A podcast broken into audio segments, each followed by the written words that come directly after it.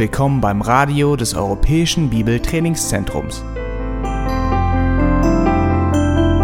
Unser Anliegen ist, dass der folgende Vortrag Sie zum Dienst für unseren Herrn Jesus Christus ermutigt.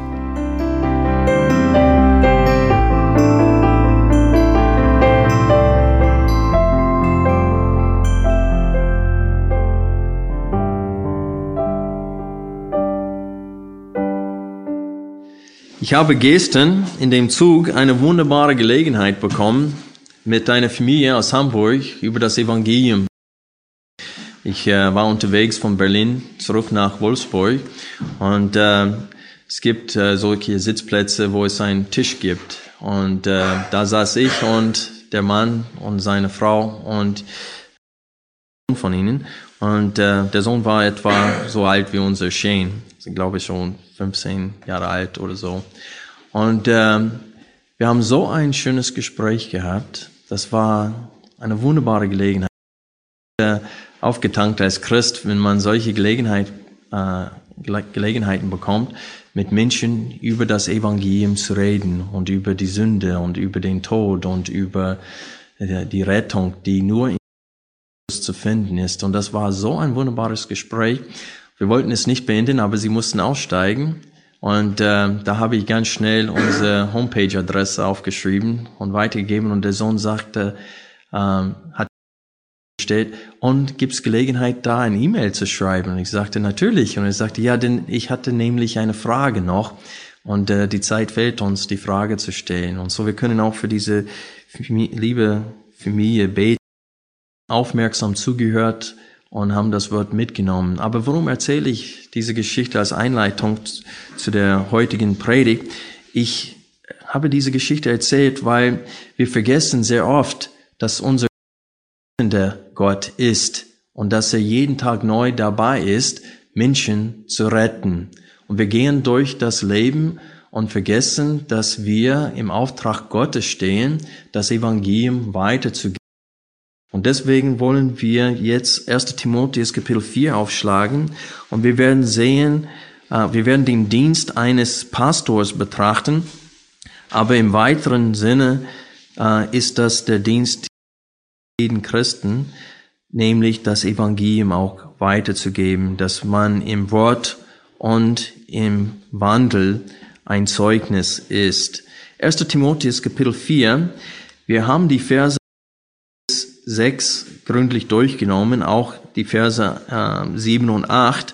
Und heute wollen wir die Verse 9 bis 16 gemeinsam durchnehmen. Aber ich möchte ab Vers 6, Kapitel 4, Vers 6. Wenn du dies den Brüdern vorstellst, so wirst du ein guter Diener Christi Jesu sein, der sich nährt durch die Worte des Glaubens und der der du gefolgt bist. Die unheiligen und altweiberhaften Fabeln aber weise ab. Übe dich aber zur Gottseligkeit, denn die leibliche Übung ist die Gottseligkeit aber ist zu allen Dingen Nütze, weil sie die Verheißung des Lebens hat, des jetzigen und des zukünftigen. Das Wort ist gewiss, Annahme wert, denn dafür arbeiten und kämpfen wir, weil wir auf einen lebendigen Gott hoffen, der ein Retter aller Menschen ist, besonders der Gläubigen. Dies gebiete und lehre. Niemand verachte deine Jugend, vielmehr sei ein Vorbild der Gläubigen im Wort, im Wandel, in Liebe, im Glauben, bis ich komme, achte auf das Vorlesen, auf das Ermahnen, auf das Lehren. Vernachlässige nicht die Gnadengabe in dir, die dir gegeben ist durch Weissagung mit Handauflegung der Ältestenschaft. Bedenke dies sorgfältig, lebe darin, damit deine Fortschritte allen offenbar seien. Aber acht auf dich selbst und auf die Lehre. Beharre in diesen Dingen. Denn wenn du dies tust, so wirst du sowohl dich selbst erretten, als auch die, die dich hören. Beten.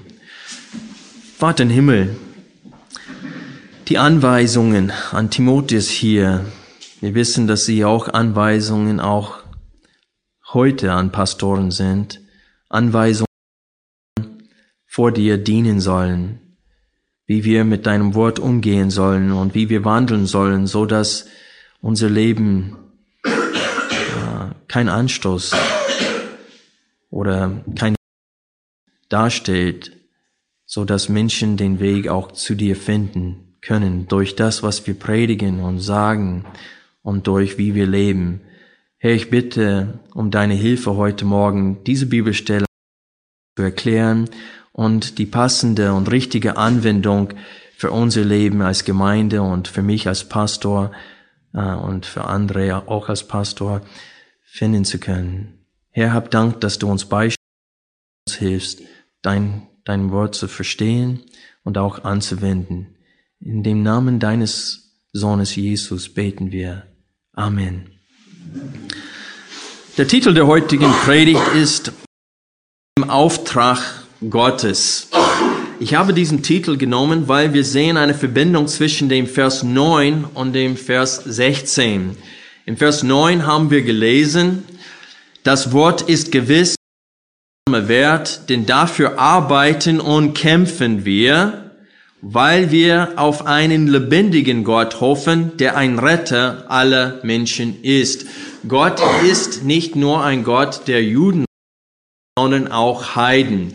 In dem Zusammenhang des Briefes geht es darum, dass Gott nicht allein Juden retten will, sondern auch Heiden. Wir dürfen nicht vergessen, wo Timotheus zur Zeit des Schreibens ist. Ephesus. Und wenn man den Epheserbrief liest, dann sieht man, wie sehr Paulus äh, diese Tatsache betont, dass jetzt in Christus diese Mauer der Feindschaft, der in dem äh, war, das heißt, diese Mauer zwischen dem Hof der Heiden und der Hof der Juden, diese Mauer ist niedergerissen worden und jetzt in Christus Jesus sind die Heidenchristen und die Judenchristen ein worden. Und so ist es wichtig für uns zu verstehen, dass zur Zeit des Schreibens und ähm, zur Zeit des Lebens von Paulus viele Leute haben nicht geglaubt, dass Gott auch Heiden retten wollte. Und das Thema haben wir in Kapitel 2 durchgenommen, als wir die Verse 2 bis 7 durchgenommen haben. Und da äh, hat es, steht es auch geschrieben, welche will, dass alle Menschen errettet werden und zur Erkenntnis der Wahrheit kommen. Und dann in Paulus ist noch einmal sehr stark betont, dass er ein Apostel ähm, und Lehrer der Nationen sei. Und er sagte hier, dafür bin ich eingesetzt worden als Herold und Apostel. Wahrheit, ich lüge nicht. Und wir haben die Frage gestellt damals, warum betont Paulus so sehr, dass er eingesetzt worden ist als Apostel der Heiden? Warum sagt er, ich lüge nicht? Er musste Timotheus überzeugen, sondern die, äh, Gemeinde zu Ephesus, damit sie verstehen, dass er beauftragt worden ist, auch das Evangelium an Heiden zu retten. Wir nehmen das selbstverständlich heutzutage, dass Gott Heiden rettet. Aber ich denke, in unserer Zeit eine Hauptanwendung von 1 Timotheus 4 wäre es, dass wir wissen, dass Gott Menschen aus jedem Stamm, aus jedem Volk, aus jeder Nation retten will. Und es gibt mehrere Ecken, wo es kein Zeugnis gibt. Auch hier in Deutschland, äh, da sind 83 Millionen Menschen. Und es gibt Menschen auch aus aller Welt hier in Deutschland, die das Evangelium noch nie gehört Noch nie.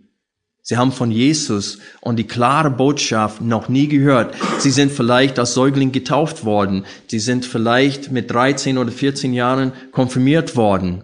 Aber dennoch nichts von der Heiligkeit Gottes und von dieser äh, wahre Botschaft, dass der Mensch allein durch den Glauben an Jesus Christus und durch die Buße gerechtfertigt werden kann vor Gott. Und weniger als drei Prozent des deutschen Volkes ist evangelikalisch.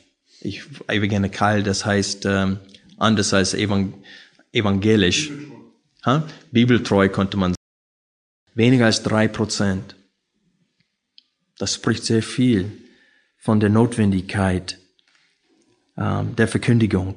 Und hier sehen wir genau diese Notwendigkeit, wenn wir Vers 9 mit Vers 16 vergleichen. Hier in Vers 16 lesen wir, habe Acht auf dich selbst und auf die Lehre, beharre in diesen Dingen, denn wenn du dies tust, so wirst du sowohl dich selbst erretten, als auch die, die dich hören. Verbindung. Es gibt eine Tatsache. Gott ist ein rettender Gott, der auch Heiden retten will. Der ist ein Gott, der will, dass das Evangelium überall in, in alle Welt verkündigt wird. Und dann sehen wir hier aber Gott Menschen durch Menschen errettet. Und Pastoren sollen das besonders zum Herzen nehmen, denn sie sind von Gott berufen und beauftragt worden, das Evangelium und das verkündigen, äh, nicht nur äh, vom Konsul, sondern auch im Alltag und durch ihr Leben. Und das werden wir jetzt in dieser Bibelstelle sehen. Aber das ist die Bibelstelle kurz zusammen. Der erste Punkt ist der Sinn des Dienstes. Und ein Pastor darf nie vergessen, und Paulus wollte, dass Timotheus es nie vergisst, deswegen sagt er, das Wort ist gewiss und alle Annahme wert. Paulus betont, es ist, als ob er zu Timotheus schrieb und sagte, Timotheus, pass mal auf, ich will dir jetzt was sehr Wichtiges erzählen. Es gibt eine Tatsache, nämlich Gott will Menschen erretten. Auch dabei, Menschen zu erretten und er will es durch uns tun. Besonders durch die, die zu diesem Dienst berufen worden sind. Und er betont zu ihm, der Sinn unseres Dienstes ist, Menschen zu erretten und im Glauben zu fördern. Und so er betont dies hier in den Versen 9 bis 11.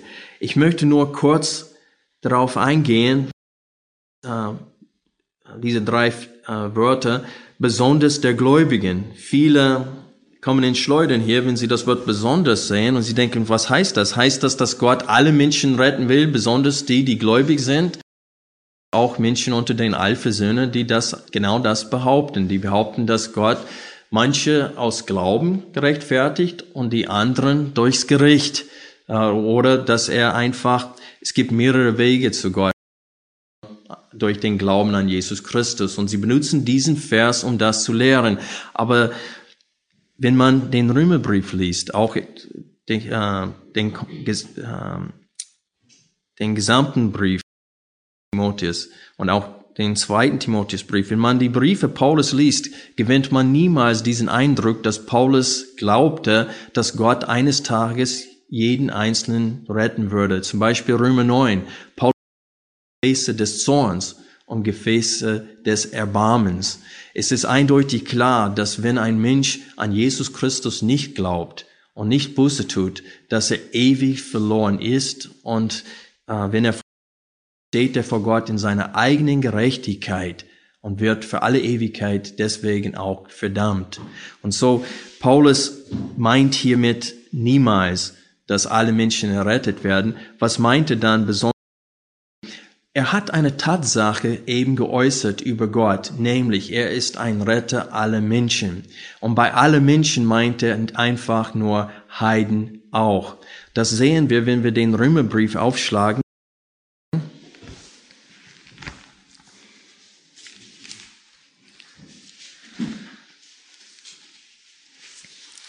Und wir sehen in dem Römerbrief, Paulus hat es als Ziel gehabt, den Juden zu ermutigen und erklären, dass ihr Gott ist nicht allein für sie, dass Gott auch Heiden retten will.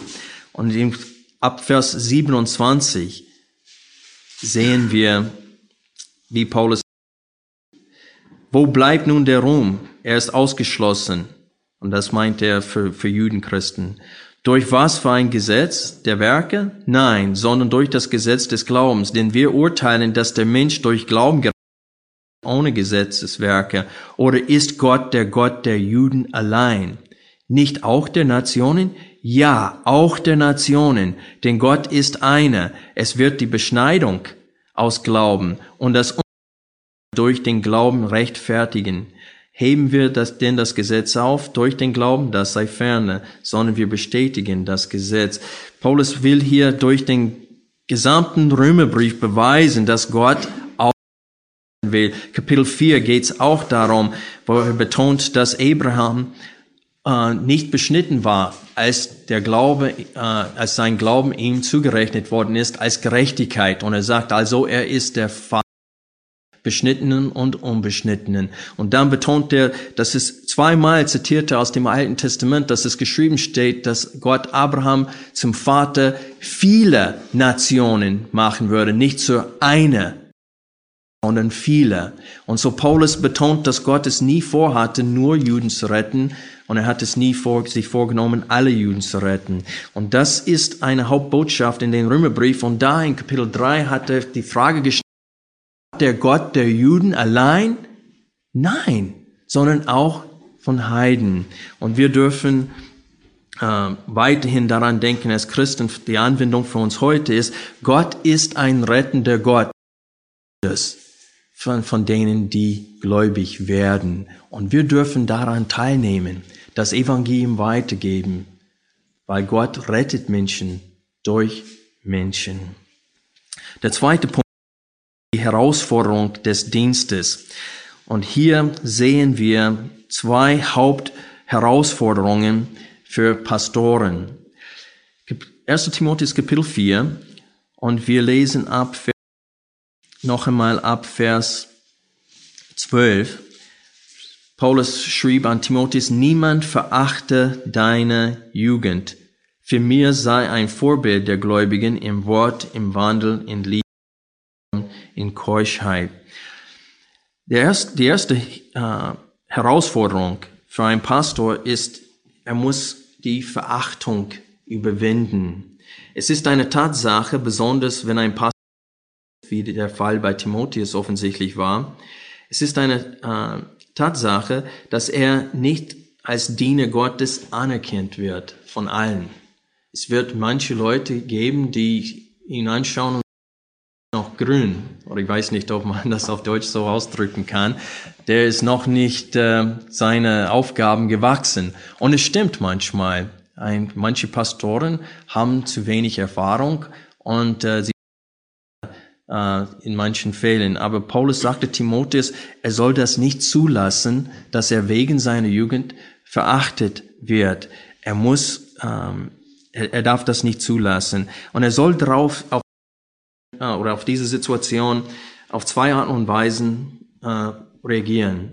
Erstens, er darf es nicht zulassen, dass jemand äh, si, äh, sich nur wegen seiner Jugend verachtet. Timotheus muss es weiterhin gebieten und lehren. In Kapitel 4, Vers 11 steht es, dies gebiete und lehre und dann folgt, niemand verachte deine Jugend. Der Punkt ist, ist dass Paulus darf äh, sich nicht dürfte sich nicht einschüchtern lassen von denen, die ihn verachten. Er musste trotzdem weiterhin seine Aufgaben als Pastor ausüben. Sogar die Gemeindezucht musste er durch. Selbst als junger Mann. Das sehen wir in Kapitel 5, Vers 20. Es steht hier, die da sündigen, weise vor allen zurecht, damit auch die übrigen Furcht haben. Und so Paulus dem Timotheus auch die Ältesten, die sündigen, vor allen zu zurechtweisen.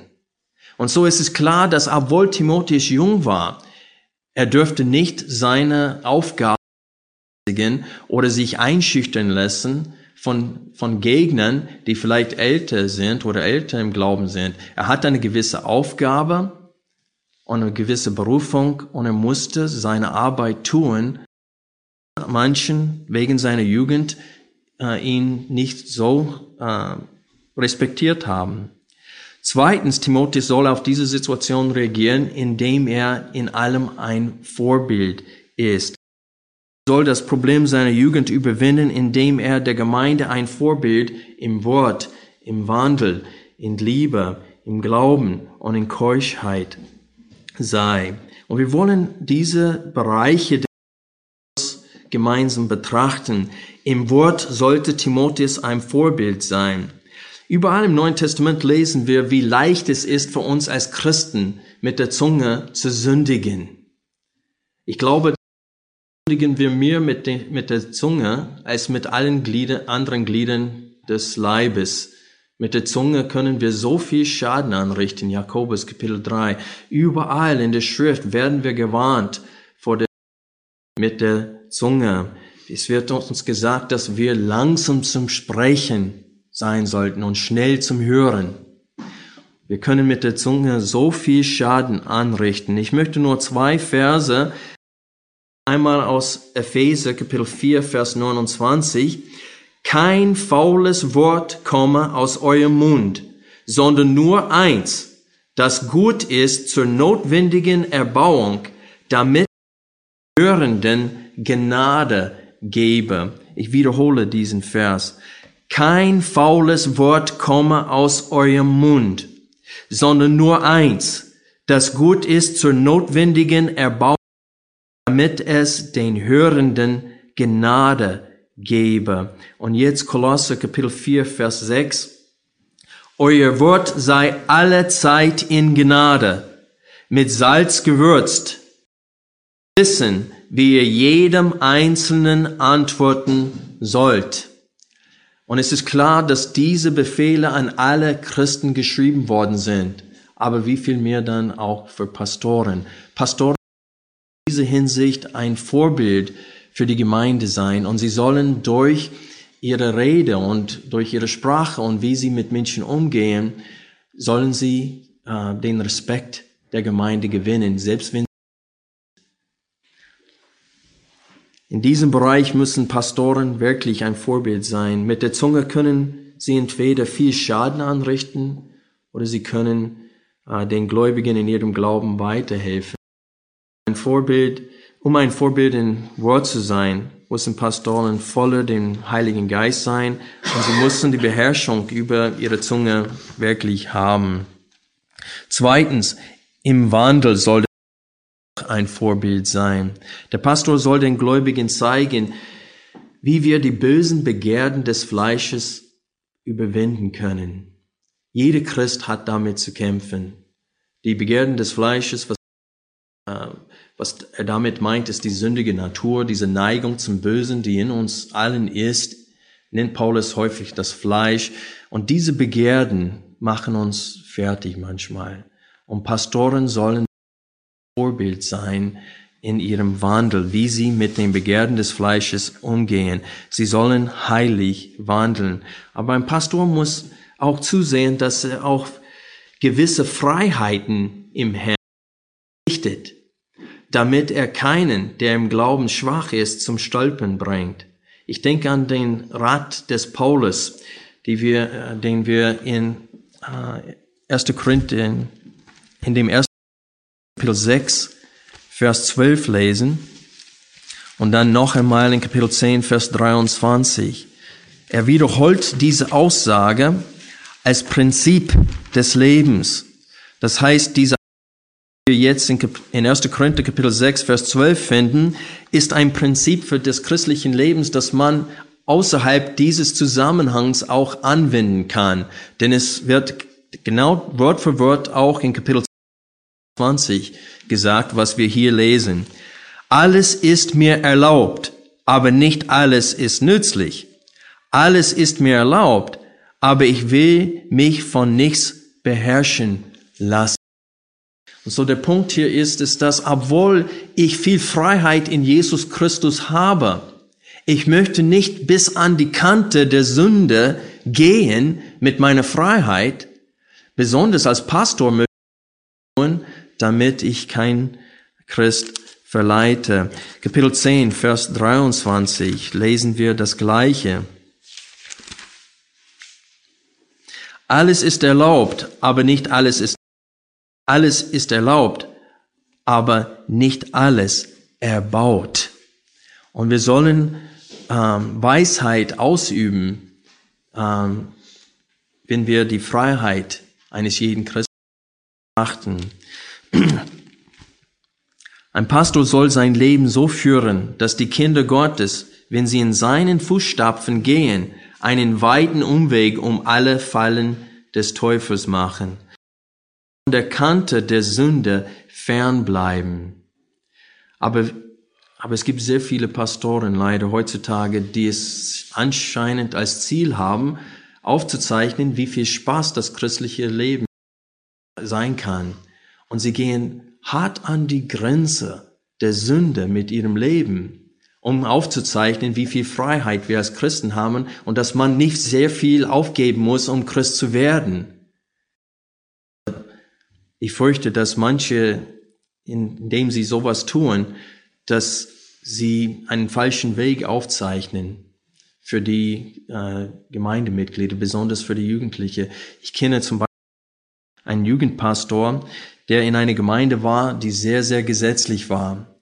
Und um aufzuzeichnen, dass das christliche Leben nicht so ist, wie viele Alten in der Gemeinde es dargestellt haben, ist er viel andere Richtung gegangen und hat so ähm, so Disco-Partys gemacht und so weiter in, in, äh, in den Gemeinden für die Jugendlichen. Und ich war einmal dabei, habe gesehen, was los war und mir war es angenehm. Das war, er hat sie tatsächlich verleitet und viele von diesen sind nach äh, einer kurzen Zeit später aus der Gemeinde ausgetreten und bis heute manche von denen haben den Weg nicht wieder zu dem. Und ich sage euch, das ist nicht, äh, ein, das ist genau was Paulus hier anspricht. Timotheus soll im, im Wandel ein Vorbild sein. Der soll sich in der Heiligkeit ähm, üben und er soll von der Sünde sich fernhalten und sogar auf manche Freiheiten, die ihm zustehen als Christ, verzichten, damit Jugendliche nicht durch sein Beispiel ähm, verleitet werden. Weil wer weiß, sie an der Kante der Sünde stehen, ähm, dieser Versuchung widerstehen können, so wie er es tut. Drittens, er soll ein Vorbild sein in der Liebe. Der Pastor soll ein weiches Herz haben. Er darf nicht jähzornig sein. Er muss langsam zum Zorn und viel Geduld haben, sogar mit denen, die sein Gegner sind oder Feinde sind. Weil wenn ein Pastor in aller Milde und aller Ruhe und in selbst mit Feind, seinen Feinden umgehen kann, dann wird das jedem in der Gemeinde äh, klar machen, dass sie zu jeder Zeit zu ihm kommen können mit ihren Problemen. Wenn ein Pastor zu und äh, sein Amt missbraucht und herrscht über die Schafe, dann das führt dazu, dass sie sich nicht mal trauen, zu ihm zu gehen mit ihren Problemen oder ihre Sünden. Sie denken, er wird mich richten und nicht mehr helfen. Und so die Liebe ist sehr, sehr wichtig für einen Pastor. Für jeden Christ ist das der Fall. Aber besonders für Pastoren. Sie sollen wirklich ein weiches Herz, sie sollen sehr viel Mitleid haben mit den Mitgliedern, indem sie wissen, was es heißt, gegen das Fleisch zu kämpfen. Im Glauben sollen sie ein Vorbild sein. Hier muss ich sagen, dass Pastoren bleiben nicht, äh, was Schwierigkeiten und Enttäuschungen angeht. Ähm, jeder Christ erlebt Enttäuschungen und Schwierigkeiten, äh, ob sie finanziell sind oder äh, gesundheitlich oder äh, zielmäßig. Ziel und erreicht es nicht und man ist einfach enttäuscht. Und wie Pastoren solche, solchen Situationen begegnen, ähm, zeigt auf, ob, wie groß ihr Glauben ist. Und wenn Pastoren solchen Situationen mit äh, und dabei ihre Freude äh, im, äh, die Freude des Heils nicht verlieren, sondern in schwierigen Situationen immer noch ihre Freude besitzen, dann sind sie ein Vorbild, wie sie mit solchen Situationen fertig werden sollten, nämlich durch den Glauben an Gott, der uns liebt und für uns sorgt. Und wenn ein Pastor durch schwierige Zeiten geht und in der Zeit auch und einen starken Glauben aufweist oder darstellt durch sein Benehmen und durch sein, äh, wie er redet und durch die Freude, dann äh, ist er ein Vorbild für die Gemeinde, was den Glauben angeht. In dem in der Schlachtübersetzung steht noch ein Wort, was ich nicht vorgelesen habe heute, weil es in der Elbefelder Übersetzung nicht geschrieben steht, und das ist das Wort im Geist. Ähm, die, das ist von Rezeptes und ist in keinen von den älteren und äh, besseren Handschriften zu finden. Deswegen glaube ich, dass das schon richtig ist hier in der Elbefehle und Martin Luther Übersetzung hat es auch nicht. Soweit ich weiß, es nur, hat nur die Schlacht das Wort im Geist hier drinnen. Ich denke, es schadet nicht, wenn das Wort Geist da steht, weil es ist wahr. Wir, äh, Pastoren sollen auch geistlich sein und voller äh, der Frucht des, des Heiligen Geistes sein. Ich denke nicht, dass das Wort tatsächlich in der Urschrift stand. Ähm, man kann nicht lieben und man kann nicht in aller Heiligkeit wandeln und man kann keinen starken Glauben hat, wenn man nicht voller äh, Heiligen Geist ist.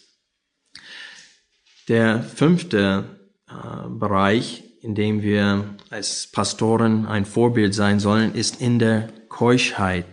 Und hiermit ist die sexuelle meint. Das Wort Keuschheit vielleicht ist ein altes Wort, aber es meint, dass man, ähm, was Unzucht betrifft, rein ist.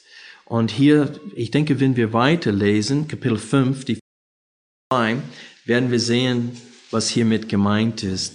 Einen älteren Mann fahre nicht hart an, sondern, sondern ermahne ihn als einen Vater, jüngere als Brüder, ältere Mütter, jüngere als Schwestern in aller Keuschheit.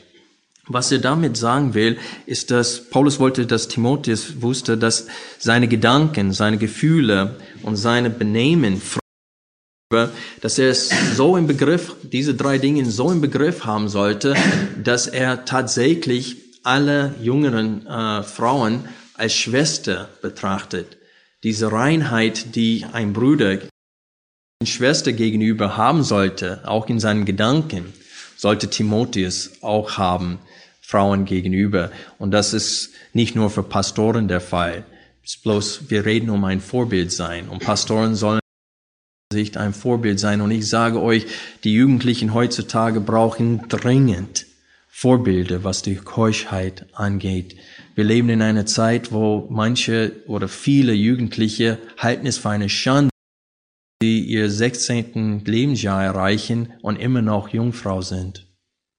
Das habe ich mit meinen eigenen Ohren gehört. Das ist unglaublich. Diese Einstellung ist stark verbreitet. Und ich sage euch, Keuschheit ist vor Gott sehr kostbar und sehr wichtig. Und es ist für ihn eine große Sünde, wenn man Sex außerhalb der Ehe äh, ausübt. Und ich muss euch sagen, bitte hütet euch davor rede ich mit unseren Jugendlichen. Erst nach, ähm, nach der Eheschließung sollt ihr ähm, äh, das Vergnügen, sexuelle Vergnügen eingehen. Eine zweite große Hindernis für Pastoren, einmal die Verachtung, aber es gibt hier in dieser Bibelstelle noch eine Hindernis zum Dienst und das ist die Vernachlässigung oder vernachlässigen seine Begabung. Wir lesen hier, dass Pastoren in der Gefahr stehen, ihre Begabung und Berufung zu vernachlässigen. Wir lesen ab Vers 14, vernachlässige nicht die Gabe in dir, die dir gegeben worden ist durch Weissagung mit Handauflegung der Ältestenschaft. Und hier spricht Paulus von der, von der Einsetzung von Timotheus als Ältester und als Pastor als er berufen worden ist, mit Paulus auf seine Missionsreisen zu gehen. Und es ist klar, dass in dem äh, äh, in Gegenwart von den Ältesten hat Gott Geistesgabe gegeben, höchstwahrscheinlich eine Lehrgabe, weil in diesem Zusammenhang geht es immer wieder um das Wort Gottes, dass er das Wort lehren und unterrichten sollte, ähm, dass er auf die Lehre achten sollte hier, wenn wir weiterlesen, ähm, besorge dies sorgfältig, lebe darin, damit deine Fortschritte allen offenbar sein. Aber Entschuldigung, davor ist es, bis ich komme, das Vorlesen, auf das Ermahnen und auf das Lehren. Und ich denke, damit können wir sehen, was mit seiner Geistesgabe gemeint worden ist, nämlich die Fähigkeit, ähm, das Wort äh, zu unterrichten. dass er das Wort Gottes auch weitergibt und anwendet für die Gläubigen, ist damit gemeint. Und ich muss euch sagen, hier tue ich mich ähm, äh, am schwersten als Pastor, nämlich meine Zeit richtig aufzuteilen, so dass ich meine Geistesgaben nicht vernachlässige. Es ist, das sind so viele Ablenkungen im Alltag, ähm, so viele Dinge, die gesagt, hören, konkurrieren äh, mit meiner Aufgabe als Pastor und mit meiner Berufung und mit meiner Geistesbegabung. Ich muss eine gewisse Zeit dafür nehmen, die Schrift zu lesen und darüber nachzusinnen, damit ich in der Lage bin, Sonntag für Sonntag vor euch zu stehen und das Wort auch mit einer gewissen, mit einem gewissen Tiefgang weiterzugeben, mit einer gewissen Anwendung. Und das fordert einfach Zeit wichtig für mich, das auch zu tun. Und es sind sehr viele Dinge, die mich davon ablenken könnten. Und deswegen, ich denke, hierin sehen wir eine Anwendung für euch als Gemeinde. Und ich möchte zwei konkrete Beispiele euch weitergeben heute, sehen können, wie ihr mir und äh, André helfen äh, könnt. Äh, ein Beispiel ist, wie Peter mit äh, André hilft bei der Entwicklung und äh, diese Entwürfe für unser Gemeindehaus wir hoffentlich äh, bauen dürfen. Und äh, Peter ist sehr, sehr zurzeit beschäftigt. Er hat mit seinem Studium zu tun, er hat so viel zu tun. Aber dennoch nimmt er Zeit dafür, äh, sich mit diesem Programm und äh, der hilft André sehr viel dabei.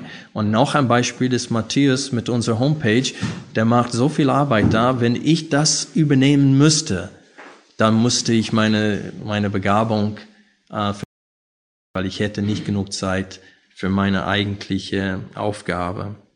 Und so ich sage hier, betet für mich und betet für andere, dass wir unsere Geistesgabe und unsere Berufung nicht vernachlässigen, sondern dass wir ständig in der Lage sind, äh, am Wort zu dienen.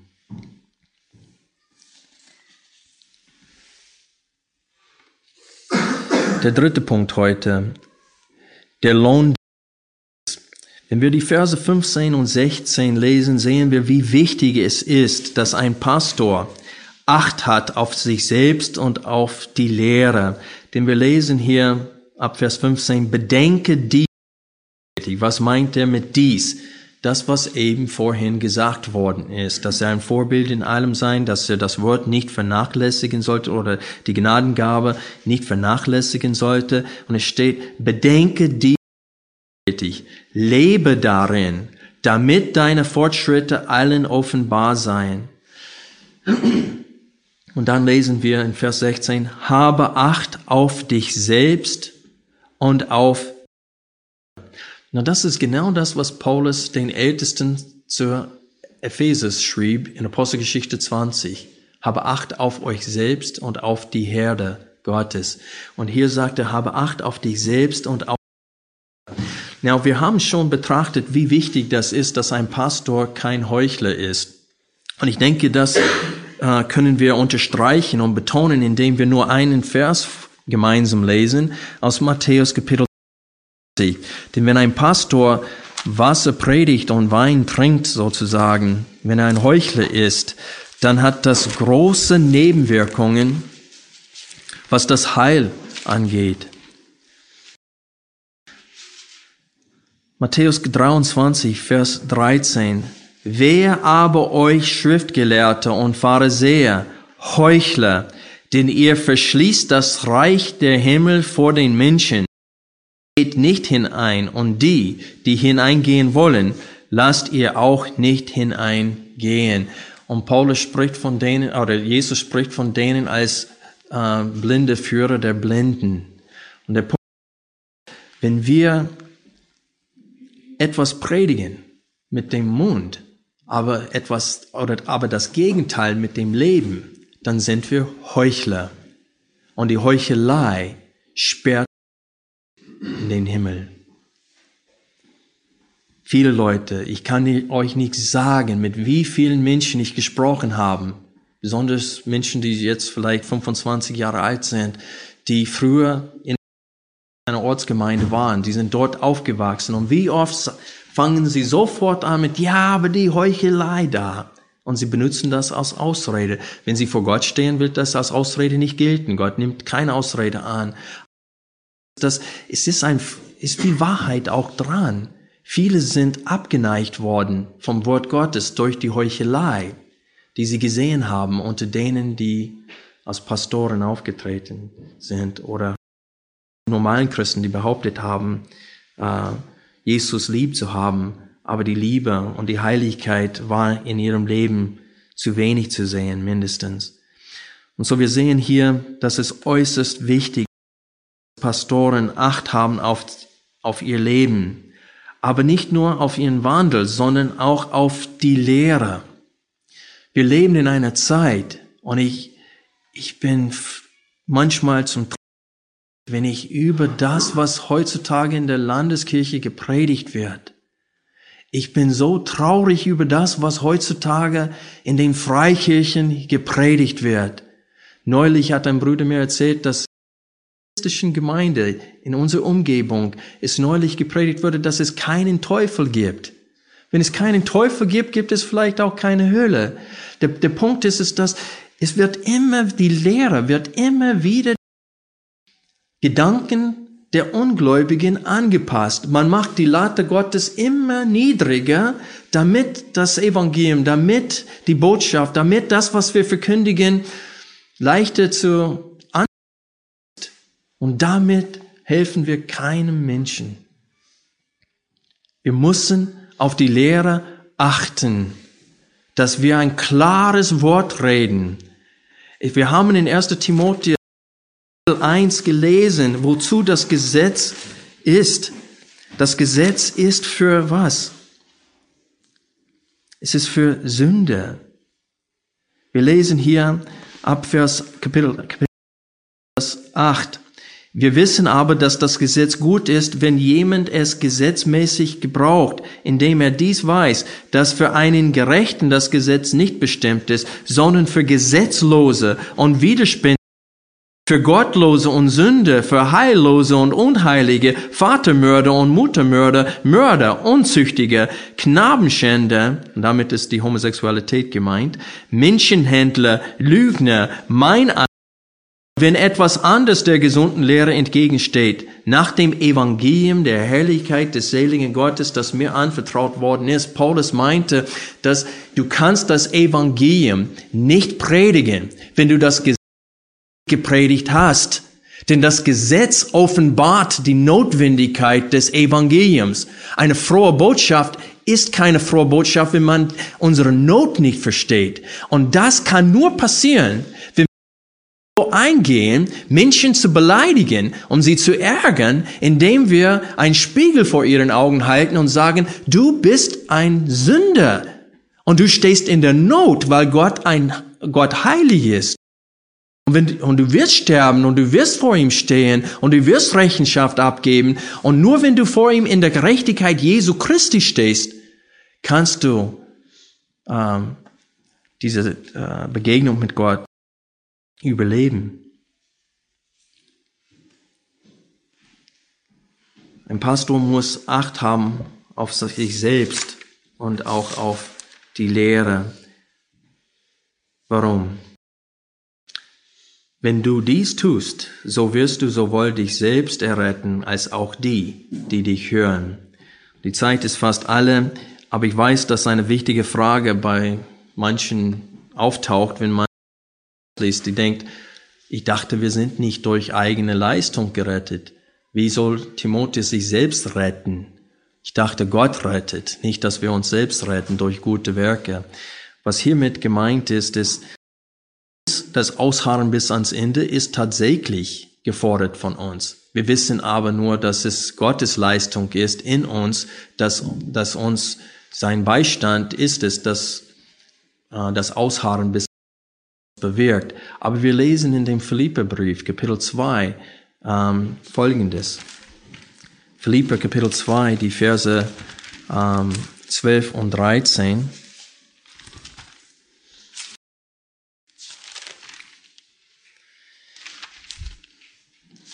Bevor wir das lesen, lass uns Kapitel 1, Vers 6 lesen.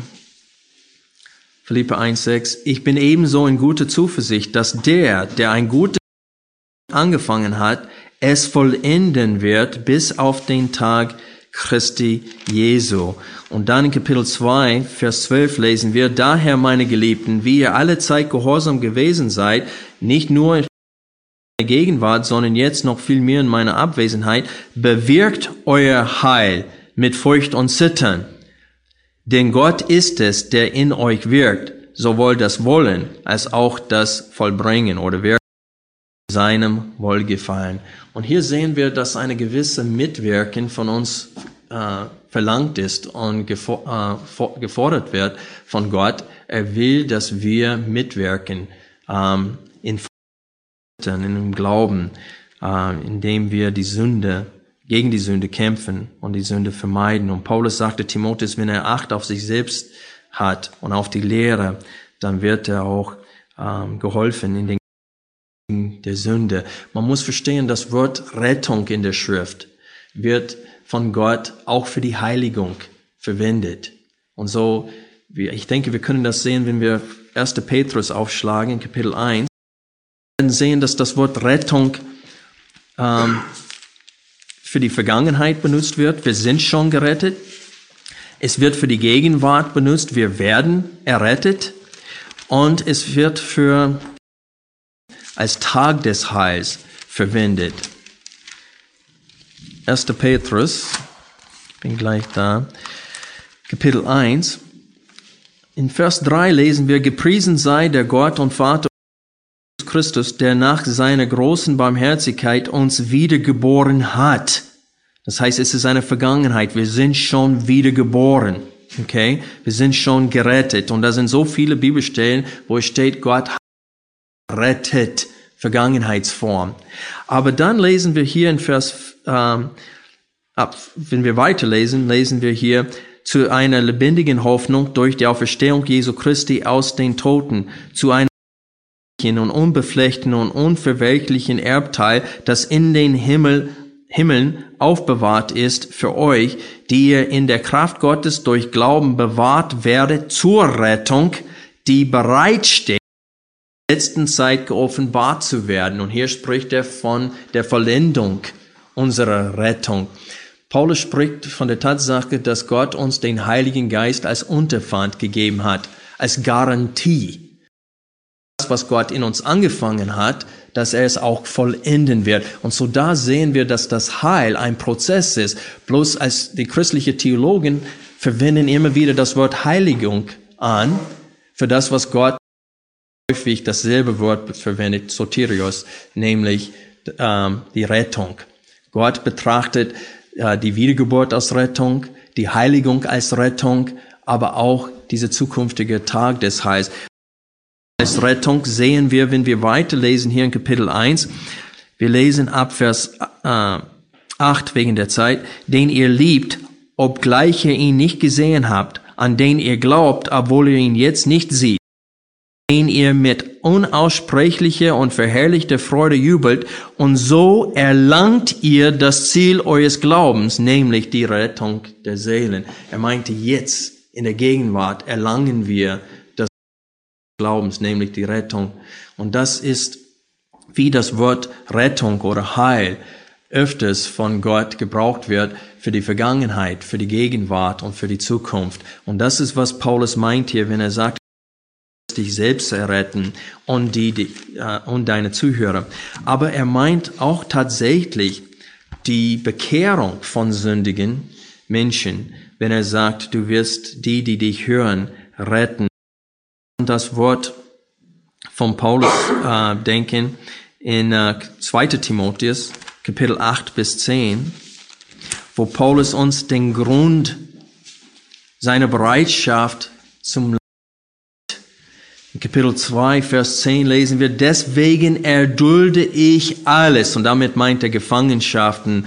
Der ist mehrmals äh, ausgepeitscht. Fünfmal hat er 39 ähm, Rücken bekommen wegen seines Glaubens. Und er sagte, er gibt uns den Grund jetzt, warum er bereit war, ständig immer wieder verfolgt zu sein, äh, weil er seine Klappe nicht halten konnte, weil er nicht machen würde und aufhören würde, von Jesus zu predigen. Der Grund, warum er immer wieder weiter über Jesus geredet hatte, war, weil er von einer Tatsache überzeugt war, nämlich Vers 10. Deswegen erdulde ich alles um der Auserwählten willen, damit auch sie die Rettung, die in Christus Jesus ist, mit ewiger Herrlichkeit erlangen. Er wusste, durch Menschen rettet Gott auch Menschen. Und er ist berufen worden zu diesem Dienst. Aber laut 1. Korinther, 2. Korinther Kapitel 5 ist es klar, dass diesen Dienst, wie heißt Reconciliation auf Deutsch? Ähm, huh? Versöhnung. Dieser Dienst der Versöhnung ist uns allen als Christen gegeben worden. Und wir haben eine gewisse, tragen eine gewisse Verantwortung. Um alles zusammenzufassen, was wir bis jetzt gelesen haben, dass Timotheus ein Vorbild sein soll, dass er Acht haben sollte auf sein Leben und auf die Lehre. Ich möchte das Ganze zusammenfassen in Schlusswort 1. Korinther Kapitel 9 aufschlagen und die Verse 19 bis 27 lesen. 1. Korinther Kapitel 9.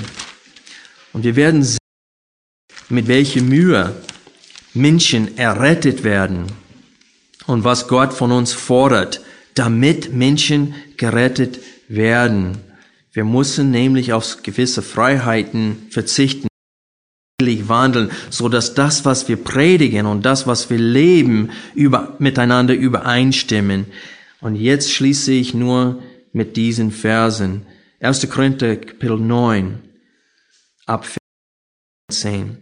Denn obwohl ich allen gegenüber frei bin, habe ich mich allen zum Sklaven gemacht, damit ich so viele wie möglich gewinne. Und ich bin den Juden wie ein Jude geworden, damit ich die Juden gewinne. Denen, die unter Gesetz sind, wie einer unter Gesetz, obwohl ich selbst nicht unter Gesetz bin, damit ich die, welche unter Gesetz sind, das heißt die Juden, gewinne denen, die ohne Gesetz sind, das sind die Heiden, wie einer ohne Gesetz. Obwohl ich nicht ohne Gesetz vor Gott bin, sondern unter dem Gesetz Christi, damit ich die, welche ohne Gesetz sind, den Schwachen bin ich ein Schwacher geworden, damit ich die Schwachen gewinne. Ich bin allen alles geworden, damit ich auf alle Weise einige errette aber alles um des Evangeliums willen, um an ihm Anteil zu bekommen. Wisst ihr nicht, dass die, welche in der Rennbahn laufen, zwar alle laufen, aber einer den Preis empfiehlt, lauft so, dass ihr ihn erlangt. Jeder aber, der kämpft, ist enthaltsam in allem. Jene freilich, damit sie einen vergänglichen Siegeskranz empfangen, wir aber einen ich laufe nun so, nicht wie eins ins Ungewisse, ich kämpfe so, nicht wie einer, der in die Luft schlägt, sondern ich zerschlage meinen Leib und damit ich nicht, nachdem ich anderen gepredigt, selbst verwerflich werde. Wir sollen alle Acht haben auf unser Leben und auf die Lehre, damit uns gerettet werden. Alle Vorträge unseres Programms, Bücher, DVDs und vieles mehr können Sie bei uns unter www.ebtc-media.org erhalten.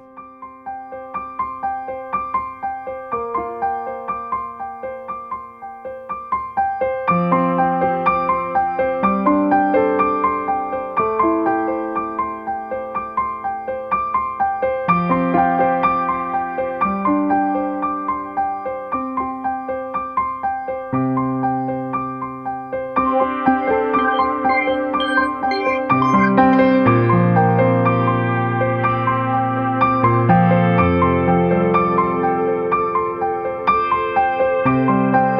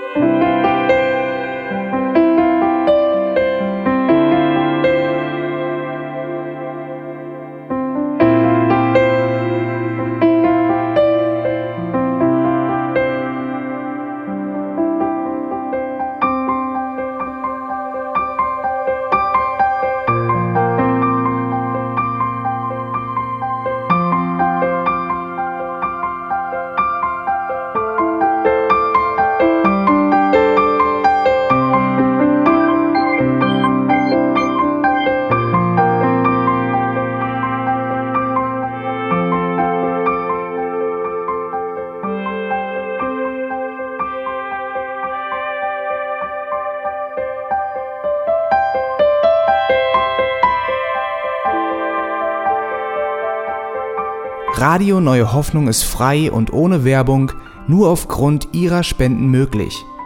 Wenn Sie weitere Informationen dazu finden möchten, wie Sie Radio Neue Hoffnung unterstützen können, besuchen Sie die Webseite www.rnh.de.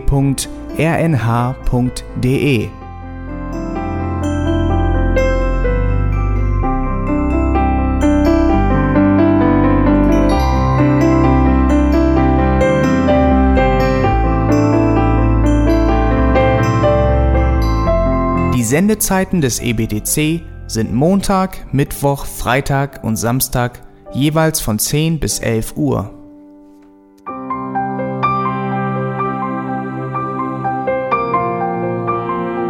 Sie finden uns im Internet unter www.auslegungspredigt.org. Eine E-Mail können Sie uns senden an radio@auslegungspredigt.org. Telefonisch erreichen Sie uns unter 0049 30 60 988 610. Unsere Postanschrift ist EBTC Havelländer Ring 40 in 12629 Berlin, Deutschland.